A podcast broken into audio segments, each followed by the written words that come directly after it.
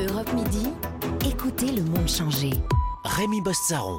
Bonjour Jean-Michel Pavlotsky. Bonjour. Virologue au CHU Henri Mondor de Créteil. On parlait dans ce journal de cette quarantaine de 10 jours désormais obligatoire pour tous les voyageurs en provenance de Guyane, du Brésil, d'Argentine, des Chili et d'Afrique du Sud. Euh, est-ce que c'est selon vous la, bonne réponse apportée face à ce variant brésilien qui fait euh, peur à beaucoup de monde en France?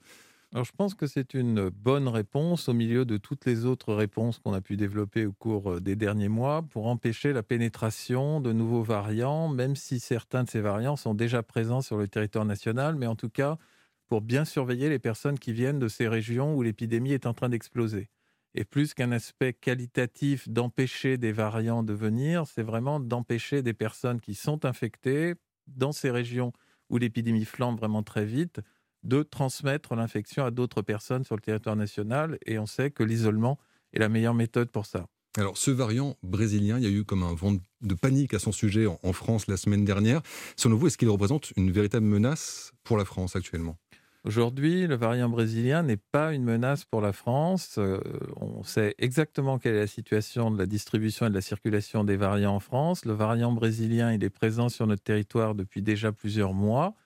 On en détecte toutes les semaines et c'est un variant minoritaire puisque d'enquête flash en enquête flash, qui sont ces enquêtes qui nous permettent d'avoir une photo de la distribution des variants, on a toujours euh, autour de 0,2-0,3% de variants brésiliens qui circulent chez nous. La raison est la suivante, c'est que le variant anglais, le fameux variant anglais qui est apparu euh, à la fin de l'année dernière, est en train d'étouffer la compétition et d'étouffer tous les autres et d'être très majoritaire.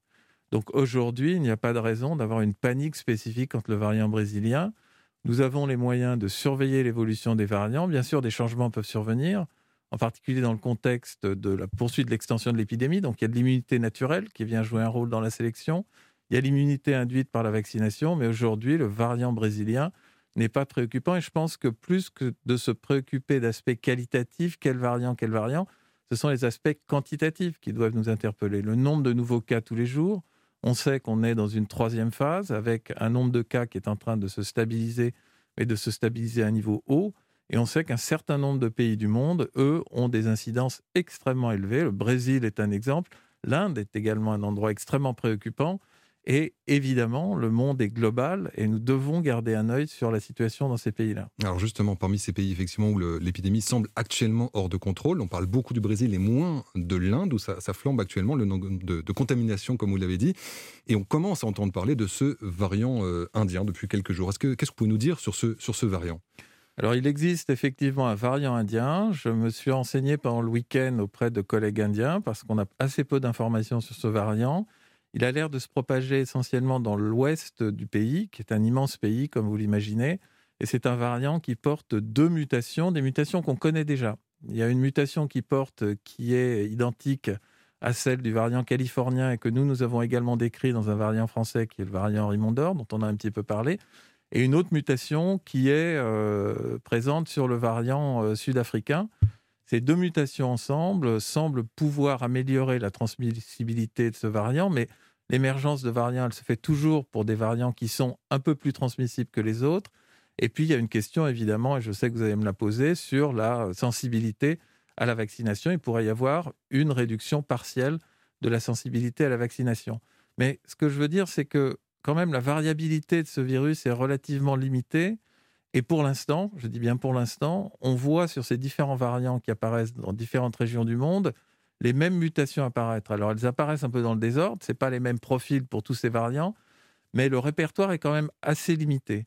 Et ça, c'est une raison euh, d'espérer parce que ça veut dire qu'on pourra avoir une réponse vaccinale assez rapide et qui sera efficace. Malgré tout, il faut toujours être aux aguets, toujours surveiller l'apparition de ces, variants. On a l'impression, même si là vous avez un propos assez optimiste, euh, qu'on est un peu condamné à, malgré la réponse vaccinale, à toujours être en, quête ou en course face à des variants qui essaient d'aller plus vite et de nous dépasser finalement. C'est exactement comme une course de fond. Au début, euh, tous les virus couraient sur un terrain plat et à la même vitesse, et puis le terrain a commencé à monter et donc, c'est les meilleurs qui arrivent à passer en tête. C'est ceux qui sont capables de résister partiellement à la réponse immunitaire. Pourquoi? Parce qu'il y a des gens qui sont immunisés euh, dans les différents pays. Et puis ensuite, on va rajouter une pression supplémentaire de sélection qui est la pression vaccinale. Donc forcément, on aura en permanence la sélection de nouveaux variants. simplement avec un bon système de surveillance, et on a aujourd'hui un bon système de surveillance en France, mais surtout un système de surveillance mondial et une capacité de donner l'alerte tôt. On peut voir l'émergence de ces variants, on peut en vérifier la propagation, et on a aussi des outils avec les nouveaux vaccins, en particulier les vaccins ARN, qui peuvent très rapidement être adaptés pour des doses de rappel qui permettront d'être efficaces contre ces variants. Donc je suis raisonnablement optimiste. On, a la chance que cette pandémie arrive au 21e siècle. On a quand même des outils à la fois de diagnostic, de surveillance, et puis des outils de développement rapide de moyens préventifs efficaces qui sont extraordinaires. Alors, ça va jamais assez vite, mais quand même, pour moi qui suis scientifique et qui travaille dans le champ de la virologie depuis 30 ans, c'est assez extraordinaire à, quel point ça va vite. Alors ça va vite effectivement dans les pays riches, disons. Vous dites aujourd'hui on a les moyens en France de surveiller par le séquençage, mais il faut que ce soit le, cas dans tous les pays, y compris les pays pauvres où, l'épidémie peut, flamber. Ça veut dire quoi? Qu'il faut plus de, solidarité qu'il n'y en a aujourd'hui ou d'entraide pour au niveau mondial régler ce, régler ce problème, si c'est possible de le régler?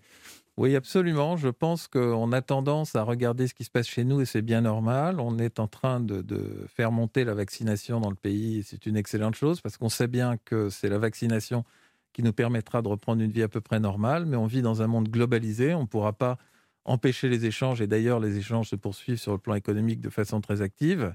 Et euh, dans ces conditions, il est absolument indispensable de donner accès aux pays du Sud et aux pays où l'infection se propage très vite euh, à tous les moyens dont nous disposons ici, les moyens de diagnostic, les moyens d'isolement, les moyens de traitement et bien sûr la vaccination.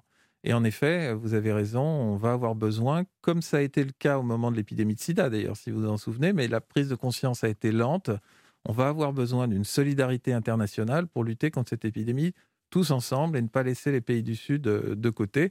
Espérons que la prise euh, de conscience sera euh, plus rapide cette fois parce qu'il y a une certaine urgence. Alors il y a, un cas d'école, on va dire, dans cette division entre pays riches et pays pauvres, ce qui se passe actuellement euh, en Israël. On a appris ce week-end qu'à Gaza, dans la bande de Gaza, les contaminations étaient en très forte hausse. Le record du nombre de morts quotidiens a été battu ce week-end. Et pendant ce temps, en Israël, eh bien, le masque est tombé euh, hier. On l'a entendu dans, le journal, en l'ouverture du journal. On, peut vivre sans masque à l'extérieur en Israël. La population est largement euh, vaccinée. Ça veut dire quoi si on essaie de se projeter en France Que si on arrive aujourd'hui à 20% à peu près aujourd'hui, si on dépasse les 50%, on peut déjà se dire à un moment on va pouvoir être à ce stade-là, enlever le masque, retrouver ses habitudes?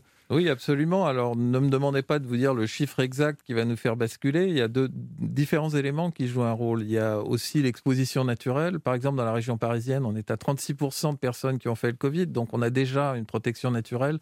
Donc on aura peut-être besoin d'en vacciner un peu moins pour passer ce stade. Dans d'autres régions, euh, ce sera beaucoup plus.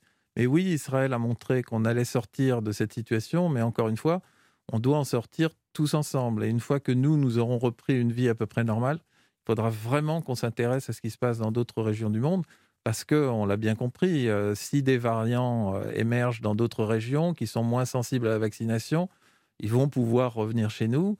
Et on doit pouvoir solidairement protéger le monde contre, contre cette pandémie. Merci beaucoup Jean-Michel Pavzowski, euh, virologue au CHU Mandor de, de, Créteil pour ses réponses à toutes ces questions. Et malgré tout, on va dire avec prudence, un peu d'optimisme, une perspective optimiste pour, pour la France, mais avec cette solidarité nécessaire à travers le monde, on l'a bien compris. Merci beaucoup. Europe Midi, Rémi Bossaron. Midi euh, 57, passé de 30 secondes sur Europe 1. Dans un instant, euh, vous retrouvez Christophe Lamar pour le, journal de 13h, évidemment. Et puis ensuite, le rendez-vous habituel avec La France Bouge, avec Elisabeth Assayag et Emmanuel Dutaille.